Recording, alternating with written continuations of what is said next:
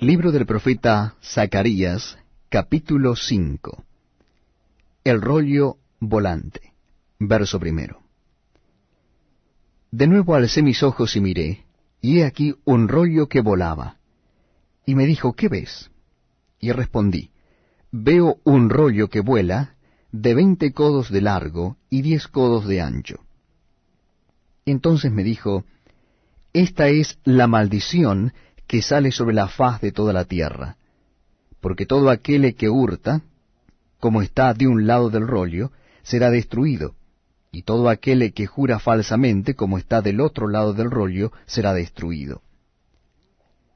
Yo la he hecho salir, dice Jehová de los ejércitos, y vendrá a la casa del ladrón y a la casa del que jura falsamente en mi nombre, y permanecerá en medio de su casa, y la consumirá, con sus maderas y sus piedras.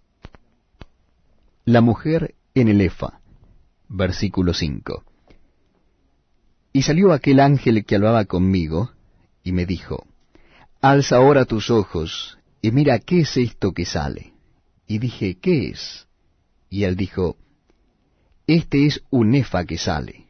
Además dijo, Esta es la iniquidad de Helios en toda la tierra.